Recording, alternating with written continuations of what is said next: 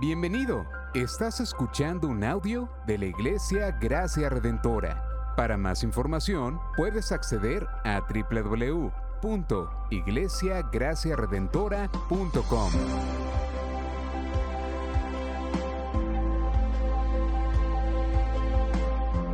En la exposición de la palabra, el pastor Xavier Torrado.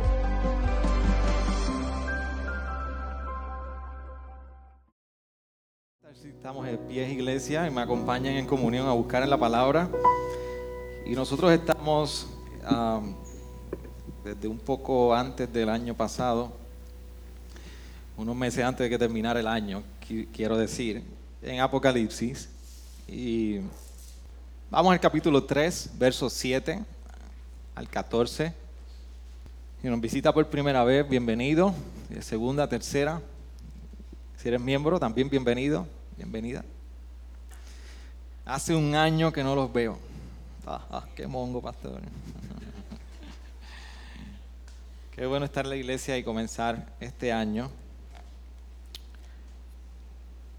reuniéndonos con cargo de conciencia por todo el lechón, el arroz, ensalada, pan que hemos comido. Pero sobre todas las cosas, qué bueno que a diferencia de la dieta que no se resuelve de hoy para mañana, todas nuestras cargas espiritualmente podemos venir a Él. Y Él nos ha prometido que si venimos en arrepentimiento y fe, primero hallaremos salvación. Segundo, si estamos cargados y cansados, dicen que su carga, su yugo, es mucho más ligero, mucho más fácil que el nuestro. Y yo creo que no hay una mejor conmovisión para acercarnos en el año y en la vida que esa, que la que el mismo Jesucristo nos dio en su palabra.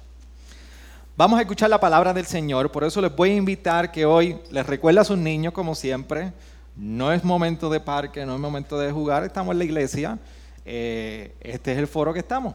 Lo segundo es que sus celulares Nadie, no se preocupe, el celular va a estar ahí cuando usted termine, pero póngalo en silencio, calme su vejiga, que su alma necesite que no sea la palabra del Señor.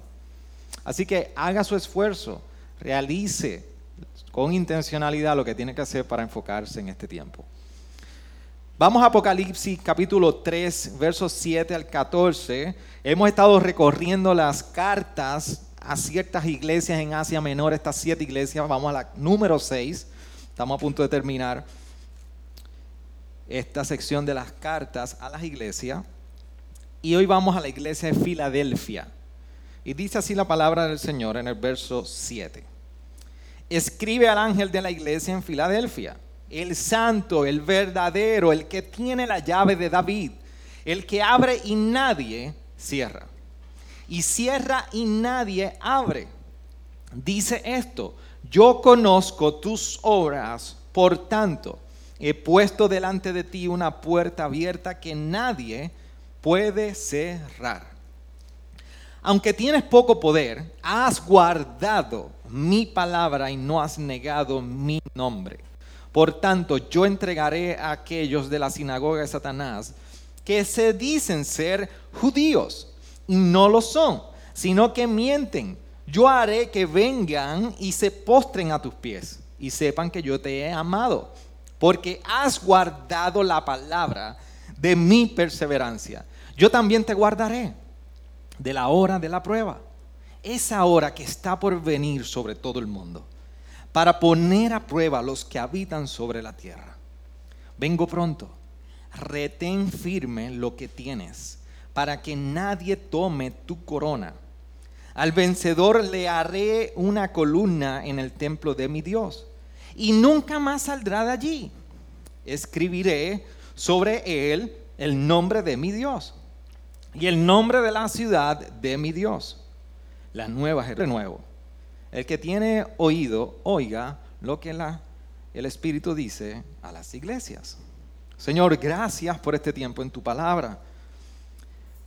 Tú, Señor, conoces en nuestra mente los pensamientos de nuestros corazones de tantas preocupaciones, de un nuevo año, metas, objetivos, dificultades, tantas cosas que ocupan nuestra mente, nuestro cuerpo.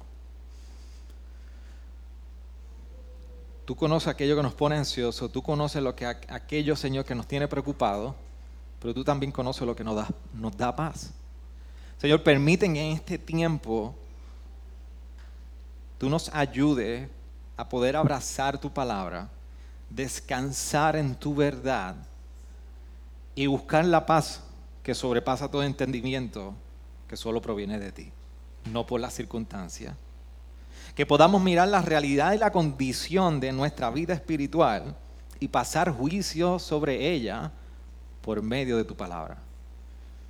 Y que hoy podamos abrazar y atesorar tu evangelio de esperanza, tu evangelio que ha llegado por Jesucristo a nuestra vida. Y que nos enseñes a vivir una vez abrazando este evangelio de una manera que te glorifique en todo. Realinea nuestro objetivo, realinea nuestro propósito y permite que hoy podamos salir abrazados, anclados, calibrados, persiguiendo lo que tú anhelas que persigamos, que es tu gloria hasta por la eternidad. Amén, amén. ¿Se pueden sentar, iglesia? Definitivamente creo que por el periodo pasado uh, y por qué estamos en Apocalipsis. En Apocalipsis se dice muchísimo que Apocalipsis, de hecho, muchas pocas iglesias predican de Apocalipsis, a menos que no sea de temas de, de los últimos tiempos, y para sembrar un poquito de temor, o un poquito no, mucho temor y miedo de, de que, y incluso hasta manipular un poco cómo debemos vivir. La realidad es que entendamos lo siguiente, ¿por qué estamos en Apocalipsis, iglesia? Estamos en Apocalipsis y Apocalipsis, dentro de muchos géneros literarios que están en la escritura, y la palabra del Señor, que es inherente, infalible, perfecta, no tiene error, pero yo quiero que ustedes entiendan que Dios fue tan bueno que nos dio su palabra en diferentes géneros literarios. Por eso hay algunos que son poesía, hay otros que son epístola, hay evangelio y hay un género que se conoce como literatura apocalíptica. Y la literatura apocalíptica, y no voy a hacer estudio bíblico hoy, esto es un sermón, pero la literatura apocalíptica en sí es un género porque se distingue por las imágenes que se utiliza para comunicar ciertas verdades. Entonces, tenemos Apocalipsis, que es literatura apocalíptica, tiene mucha simbología, muchos símbolos, muchas comparaciones, pero es una carta. Entonces, aquí está donde está el reto con Apocalipsis. Apocalipsis nosotros no podemos aplicarlo literal, no podemos leer literal, porque nosotros no hemos visto una bestia con siete, con siete cuernos. ¿Qué significa? Entonces es una línea muy fina entre nosotros poder entender lo que el autor está comunicando y atribuirle el significado correcto a esos símbolos que el autor está utilizando. Por eso, Apocalipsis es lo más cercano a poder caminar en un acantilado donde ambos extremos, ambos lados, nos llevan al precipicio. Pero Apocalipsis es la palabra del Señor. Y Apocalipsis es la palabra de Dios para su iglesia. Y lo más interesante es que Apocalipsis no hay un libro en el Nuevo Testamento que realice tanta cita o conexión en la Biblia. Hay que mirar dónde está esto, por qué el autor entendió esto y por qué el autor utilizó esta imagen de Isaías, de Ezequiel, de Zacarías para ponerlo aquí en Apocalipsis. De lo contrario, perdemos totalmente el significado. Y cuando nosotros llegamos a Apocalipsis, entendamos que Apocalipsis no es mudo. El autor, Juan, no fue mudo en explicar para qué se escribió Apocalipsis. Por eso cuando nosotros vamos al capítulo 1, lo primero que debemos tener claro, que en el verso 1 nos está diciendo que es la revelación de Jesucristo que Dios le dio para mostrar a su siervo las cosas que deben suceder pronto. A él dio a conocer enviándola por medio de su ángel a su siervo Juan quien dio testimonio de la palabra de Dios y del testimonio de Jesucristo y de todo lo que vio. Así que Apocalipsis, Dios en su perfecta voluntad, trata de la revelación de Jesucristo que fue dada a uno que se llama Juan Y este Juan dio testimonio en Apocalipsis, escribió todo lo que vio, y todo lo que vio está relacionado al testimonio de la palabra de Dios y el testimonio de Jesucristo. Y entonces cuando seguimos un poquito más adelante, vemos que entonces en el verso 17, en la visión que está teniendo Juan, dice, cuando lo vi, caí como muerto sus pies. ¿A quién vio? El verso 12, el verso 13, el verso 14 nos dice al Hijo del Hombre. Y el Hijo del Hombre en Apocalipsis es Jesús. Dice que lo vio. ¿Y qué sucede? Dice que, y él puso su mano derecha sobre mí diciendo, no temas, yo soy el primero y el último. Y mira el verso 19, escribe pues las cosas que has visto cuando y las que son y las que han de suceder después de estas. En cuanto al misterio de las siete estrellas que viste en mi mano derecha y de los siete candelabros de oro, las siete estrellas son los ángeles de las siete iglesias y los siete candelabros son las siete iglesias. Yo soy el principio y fin. Todo lo que viste, escribe. Y vas a escribir a las iglesias. Y estas son las siete iglesias. Así que nosotros hemos comenzado por Éfeso y ahora estamos terminando, estamos en prácticamente Filadelfia y luego la semana que viene en la Odisea. Así que en esta sesión de Apocalipsis es el mensaje de Jesucristo mismo a las iglesias en este caso a Filadelfia. Todo este grupo de iglesias, si usted no, usted estuvo en las semanas anteriores, cuando comenzamos la serie, presentamos un buen mapa de recorrido en Asia Menor. Esto es lo que es Turquía en el día de hoy. Y en esa sección en donde estaba toda esta iglesia, estas iglesias, el propósito era que estas cartas fueran circulando por diferentes áreas de Asia Menor.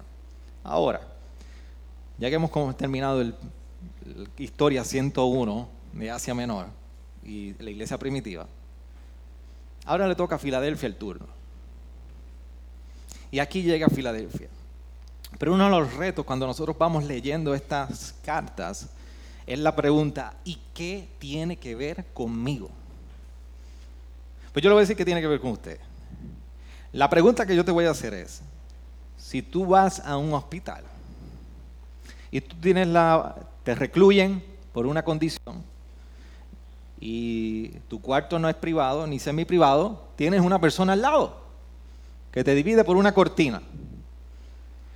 Te hago una pregunta. ¿Tú dejarías, tú permitirías que el mismo medicamento que te, le van a poner al paciente de al lado te lo pongan a ti? No. De hecho, en una ocasión mi esposa eh, de las pocas veces que ha estado recluida, estuvo recluida, y tranquila, Necha, que no es un chiste de ti, es algo serio. Inmenso. Y la paciente que estaba al lado eh, tenía una condición bastante similar. Y a Necha le pusieron un, un medicamento de esos que te pone a hablar en otros idiomas. Y la paciente de al lado necesitaba ese medicamento, pero no se lo pudieron poner por el plan médico. Así que simplemente fue con una panadol. Aquella mujer, creo que era una, eh, sí, era una mujer, eh, pasó toda la noche con aquel dolor. Entonces, hay casos donde el mismo medicamento nos puede aplicar. Porque el cuadro clínico, el perfil, la persona, las condiciones son similares. Y posiblemente el mismo medicamento. Pero ninguno de nosotros nos permitiríamos que alguien de al lado, que, nos ponga el medicamento de alguien al lado al cual nosotros no conocemos si tenemos algo en común. Necesitamos conocer el expediente, conocer de qué se trata, para nosotros decir, sí, entonces sí, esto hace sentido. Entonces, así sucede cuando nos acercamos a estas epístolas. Necesitamos conocer cuál era la condición de Filadelfia. Queremos mirar qué es lo que Dios está hablando a Filadelfia para nosotros entender cómo esta verdad en el siglo XXI se aplica a nosotros. Y es bien, bien, bien claro lo que está diciendo el autor de Juan sobre la condición de la iglesia. Porque dentro de las siete iglesias solamente hay dos que lo hicieron bien. Todas las demás, el resto de las cinco iglesias, solamente la iglesia número dos, si no me equivoco, ¿sí? Esmirna y Filadelfia la, segunda y la sexta están íntimamente relacionados. porque son las únicas dos que lo han hecho bien. Y el ánimo es a continuar. Las otras, que de hecho la primera y la séptima tienen mucha relación, y esto es numerología, no tiene que ver, simplemente falso, a sacar lo que es el... Todas las demás es un llamado a arrepentimiento, a sacar de afuera lo que está falso, a sacar lo que es el problema y a volverse al Señor. Pero Esmirna y Filadelfia son las únicas dos iglesias que lo han hecho bien. Por eso cuando hemos leído y hemos descrito y se describen los primeros eh, tres versos del 7 al 9, vemos a Jesucristo mismo diciéndole a esta iglesia, tú has sido fiel, te quedan poca fuerza, o sea, tienes poco poder, eso es lo que significa, te quedan poca fuerza, pero tú has guardado mi palabra. Y sobre todo, Jesús es claro en dejarle saber, yo conozco tu situación. Pero a pesar de que conoce la situación, a pesar de que es una iglesia que le quedan poca fuerza y aún así ha perseverado y ha guardado, todavía le queda un poco más de prueba. Eso es lo que dice el verso 10. Debe perseverar un poco más. Así que esta es la descripción de la iglesia de Filadelfia. Pero miren la descripción de cómo Jesús hace su introducción en la epístola de quién es Él a la iglesia.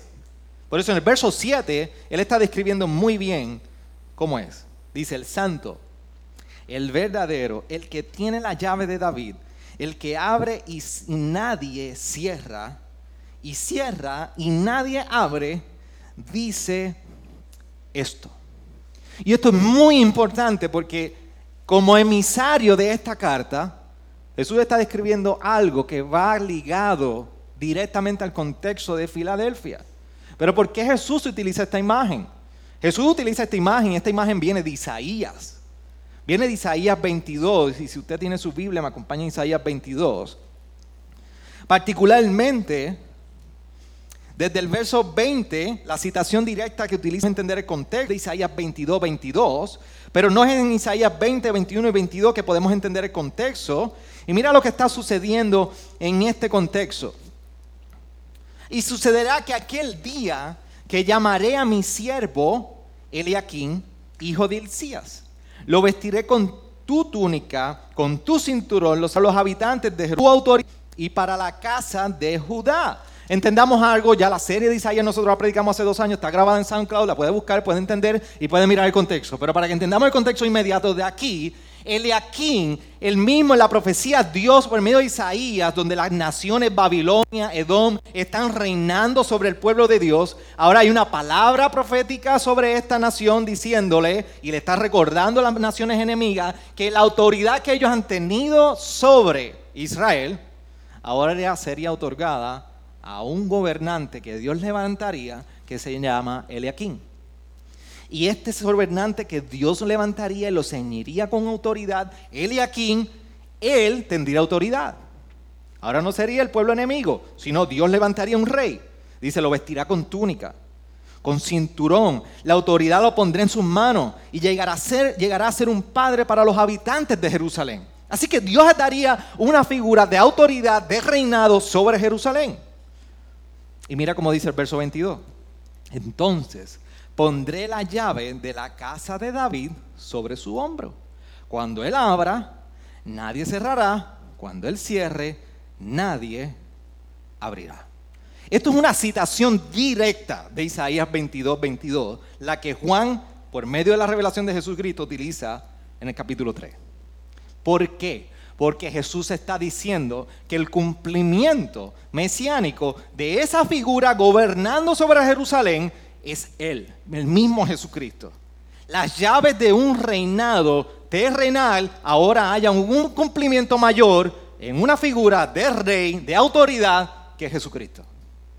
Y Él está diciendo, estas llaves, esta autoridad, este poder de abrir y que nadie puede cerrar y cuando cierra nadie puede abrir, encuentra su máximo cumplimiento en mí, el santo, el verdadero, el que tiene la llave de David. Ese es el que está escribiendo a Filadelfia.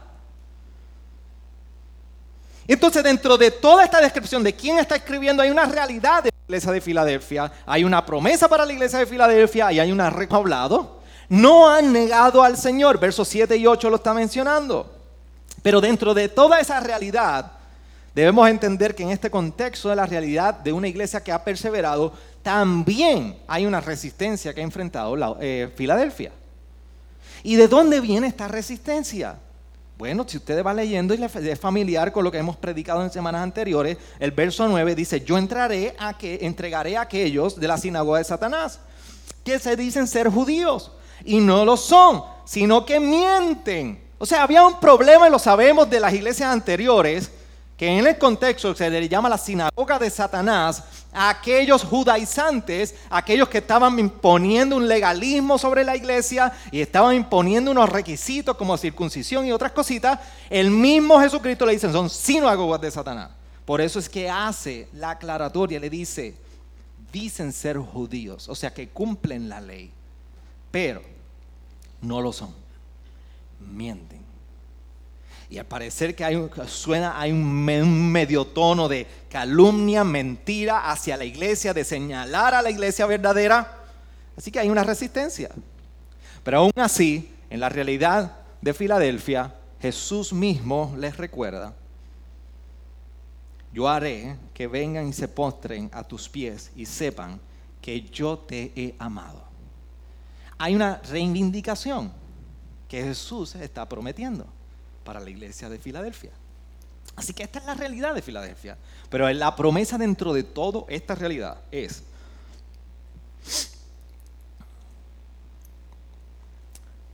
que dentro de todo habrá una promesa, un periodo de prueba. Y dice, pastor, pero ¿cómo es posible que esto sea parte de la promesa? Que va a haber un periodo de prueba. El verso 10 lo está diciendo en la segunda parte. Es una promesa porque aunque este evento es evidente, va a venir, la promesa es que Dios estaría con ellos. Y en esta promesa, para los incrédulos, se convertiría en un periodo de arrepentimiento. Vendrían y reconocerían que Dios ha estado con ellos.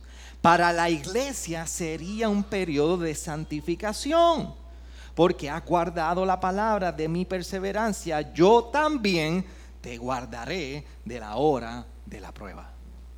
Y parte del sostenimiento a la iglesia es la santificación del Señor, provista en los méritos del Evangelio para su iglesia. Así que Jesús le ha prometido, yo los voy a guardar dentro de todo este contexto. Y lo hermoso es que la promesa no es escapar de la prueba, gracias. La promesa para Filadelfia no es que van a escapar de la prueba. La promesa para Filadelfia es que Dios mismo estaría en medio de la prueba de ellos.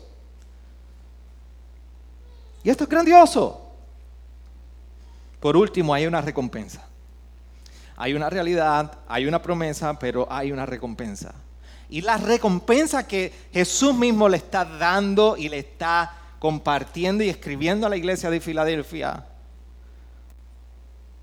se limita a única y exclusivamente la presencia manifiesta de Jesús en ellos. Porque lo primero es que les dice y les recuerda, yo vengo pronto.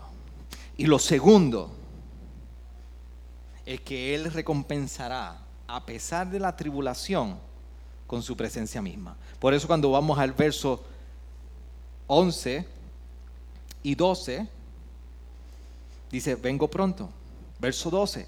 Al vencedor le, haré una columna en el templo de mi Dios y nunca más saldrá de allí. Escribiré sobre él el nombre de mi Dios y el nombre de la ciudad de Dios, de la nueva Jerusalén que desciende del cielo de mi Dios y mi nombre nuevo. El que tiene oído, oiga lo que el Espíritu dice. Y esto va relacionado a soy el que tiene las llaves de David, el que abre y nadie puede cerrar, el que cierra y nadie puede abrir. Ahora está hablando de un acceso y ahora este acceso se está simplemente limitando a la presencia en el templo. Así que ahí está hablando de la eternidad. Y esto es una gran recompensa, saber que Jesús tiene las llaves de la eternidad. Esto es un evento, no solamente un evento, esto es un asunto de paz, de perseverancia, de afirmación para Filadelfia, saber que aunque tengan que esperar un poco más con las pocas fuerzas que le quedan, Jesús mismo le está prometiendo, el que entra, o el que ya yo he dicho que va a entrar, entra. Y nadie, no hay calumniador, no hay nadie de la sinagoga de Satanás, no hay nadie tratando de imponer, no hay nadie que se pueda burlar de ti, iglesia. Yo tengo las llaves y cuando entras, nadie puede cerrar. Y cuando yo cierro, nadie puede abrir. Y esta es la promesa de Jesús a la iglesia de Filadelfia. Y déjame decirle, esto no es algo que es mil años para frente, esto ya pasó. Esto fue para una iglesia en un contexto en particular, en el primer siglo. Este fue el mensaje de su palabra por medio de Juan dado a la iglesia en este tiempo que perseguía. Estaban en persecución, algunos estaban en debacle económica, lo vamos a entrar en más detalle en el capítulo 7 en adelante de Apocalipsis. Este era el mensaje a la iglesia en el primer siglo en Asia Menor.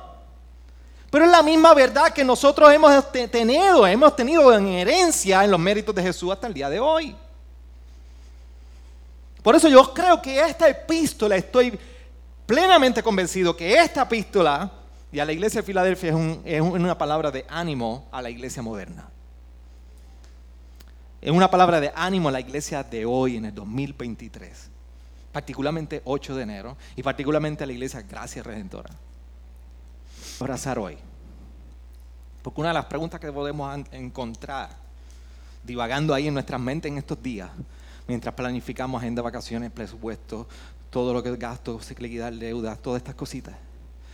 Sueños, anhelos reales. Porque la gente se pone, quiere visitar cinco países en Asia, en Europa. Si usted es millonario, gloria a Dios, vaya, me invita, me lleva un día. Y la mansión, realmente, hay anhelos en nuestros corazones para este año. Pero la pregunta es, ¿dónde encontramos el ánimo para acercarnos a un año como este? Puede ser en nuestra finanza, en nuestra posición de trabajo, en nuestra clase social, en donde estamos, en lo que se perfila en los planes, o simplemente en una esperanza ciega que juega más a la suerte que a la plena convicción de lo que es garantizado en el Señor. Pero ¿por qué es ánimo a la iglesia de hoy? Tres cosas por las cuales yo creo que es ánimo a la iglesia de hoy. Uno, nos recuerda que Jesús tiene control en todo momento y sobre todas las cosas. Saber que Jesús es quien tiene las llaves de la eternidad nos recuerda que tiene control sobre nuestra salvación. Salva y si Él tiene control sobre la salvación, qué gran esperanza para nosotros pecadores. Y ahorita Elías mientras oraba en la oración de arrepentimiento usó una palabra que yo no la uso mucho a veces, pero es una realidad. Y me sentí así de momento y me recordó lo miserable que soy. No tiene esperanza en sus obras ni en ninguna otra motivación. Saber que Jesús quien fue capaz de entregar su vida por ti y por mí en una cruz, es quien tiene las llaves de la salvación. Y si Él tiene las llaves de la salvación, te guste o no te guste, significa que no hay nada que tú puedas hacer para ganarte esa salvación. ¿Te portaste mal hoy? ¿Te portaste bien? Tampoco, menos. La salvación es exclusivamente por gracia. Y si Dios te ha dado la revelación en su palabra y el llamado por su espíritu para arrepentimiento y fe en este evangelio, esto trae plena seguridad de que tu salvación, tu eternidad está en las manos de uno que prometió en Juan 10, 27 al 29, que las ovejas a él nadie se las puede arrebatar de su mano. Ni tú mismo te puedes arrebatar de él. Y la seguridad de salvación es uno de los hechos que más el creyente lidia. Y es triste en las iglesias ver cómo se batalla por la seguridad de salvación. Y al final, al final del día queremos bajar a Cristo de la cruz y crucificarnos a nosotros. Para entonces anclar nuestra salvación si estoy bien o no estoy bien. Oh, pastor, pero que vamos a vivir por ahí a lo loco. Pues si viviste a lo loco, tú no eres regenerado. Si tú te vas por la, por, por la libre, tú no fuiste regenerado. Al que Dios cambia, Dios transforma. Y cuando el Evangelio llega, estás transformado. No hay cosa como que puedas vivir para ti. Ah, pero hay pecado. Sí, vas a luchar con el pecado. Esa es la primera evidencia de que el Señor ha llegado a cambiar tu corazón. Tú quieres sentir paz. Tú luchas con el pecado. Tú dices, yo hago lo que no quiero. Y lo que quiero hacer, pastor, eso es lo que no hago. Pues bienvenido al club de Pablo. Pero la seguridad de que estas llaves de la eternidad están en el santo, en el verdadero, y que no hay quien pueda cerrarlas, y que cuando Él cierra no hay quien pueda abrir. Oye, pasión, no se va a cerrar. Si hoy es el día más miserable de tu vida espiritual, pero tú has puesto tu fe en Jesucristo, tú puedes hoy salir de aquí animado en la palabra del Señor, deseoso de vivir para su gloria y en la plena convicción de que Él ha dado su vida por ti y que cada gota de sangre no tiene que ser derramada doble vez, doble vez. Pero no solamente nos permite experimentar la seguridad de salvación, es que es el motor de la evangelización. Es el motor por la cual nosotros podemos abrir nuestra boca y hablar de las riquezas de este evangelio a aquel que no le conoce. Y aún al que le conoce, poder recordarle a mi hermano en la fe el poder del Evangelio que ha llegado para su vida. Y uno de los periodos que vivimos actualmente en esta isla y en esta zona es uno de los periodos más silentes donde nuestras bocas están cerradas y es que hemos perdido el gusto el de gustar y hemos, no, hemos, no hemos podido nosotros recordar lo que es abrazar la hermosura de este Evangelio que nos lleva a hablarle a otros. Esto es lo que tú necesitas. Vamos a, vamos a las visitas de médico, hablando de médico, para terminar con médico. Y nos encanta recetar. Fórmulas, remedios caseros, para cuánta cosa hay. Antes de la petición, cada vez que yo escucho a alguien que dice, yo tengo este achaque, allá sale alguien antes de la petición, mira, esto es bueno para esto. Y yo soy el primero, porque yo lo hago.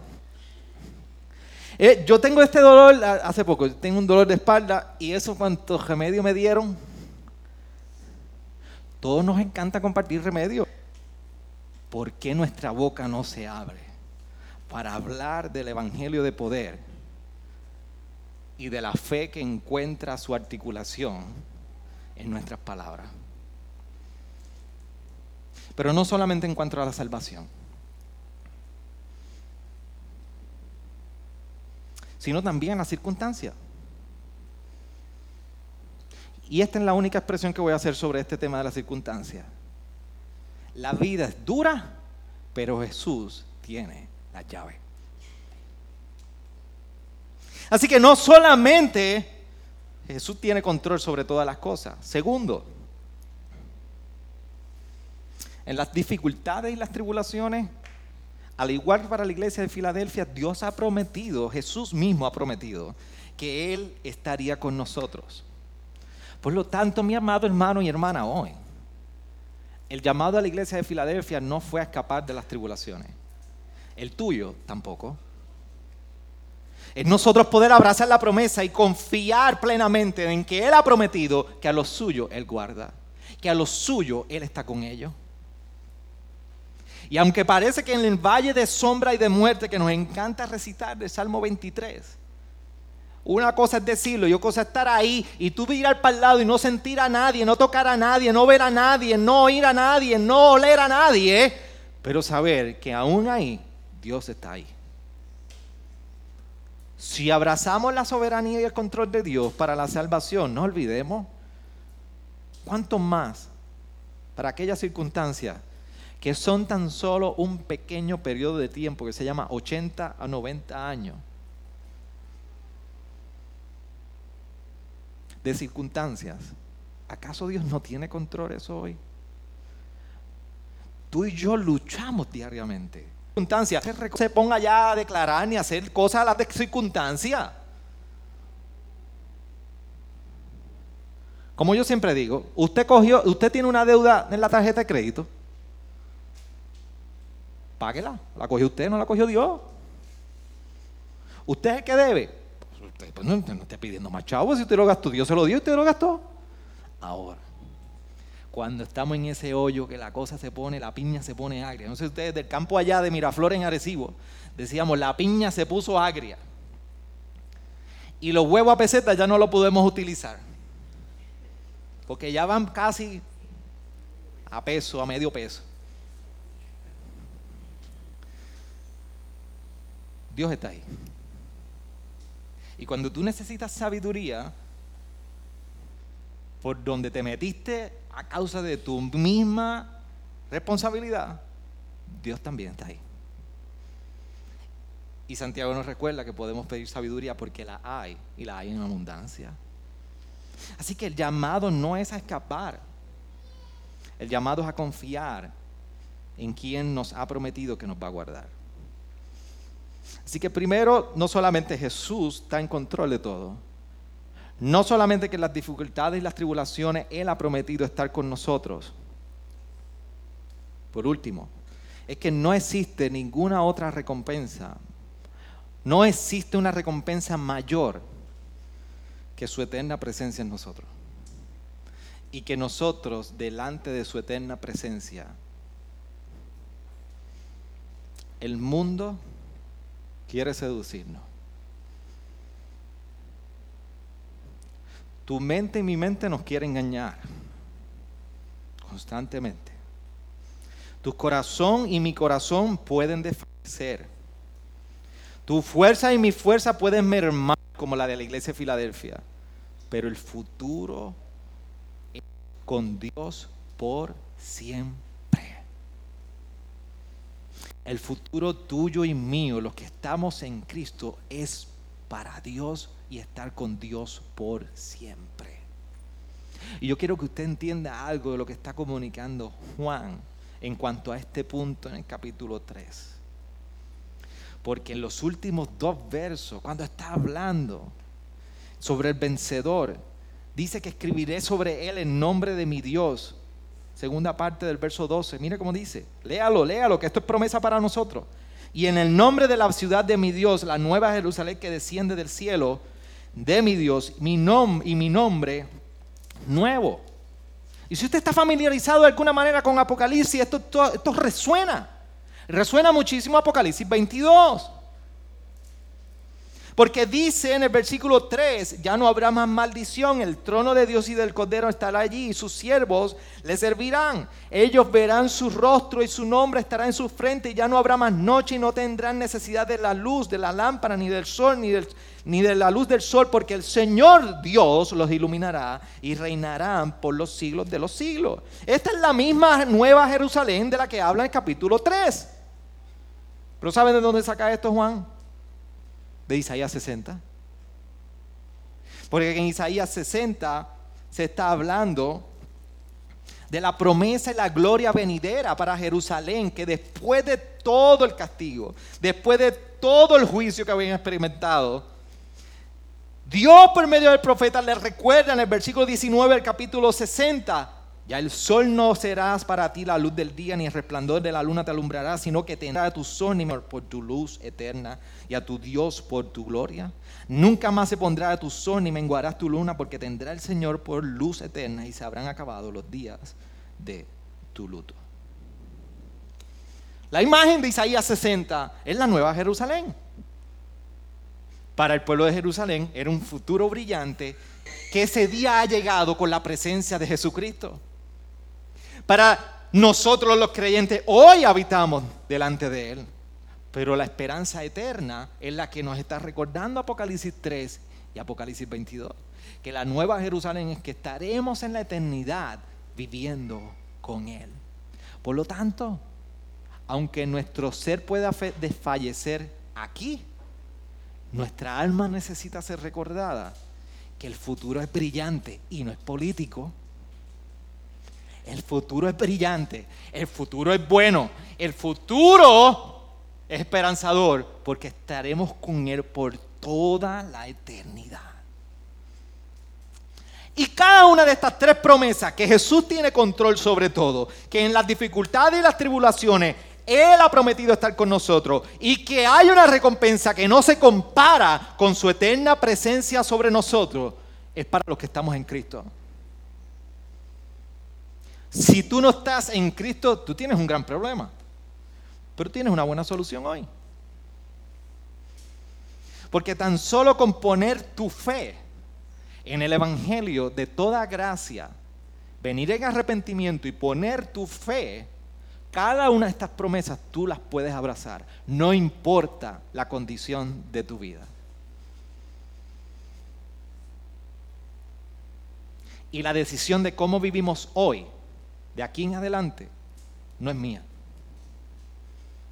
Vivir en paz con estas verdades y aún para el no creyente que pueda escuchar esto, esté aquí o lo escucha más luego en audio y tenga que tomar una decisión sobre la eternidad.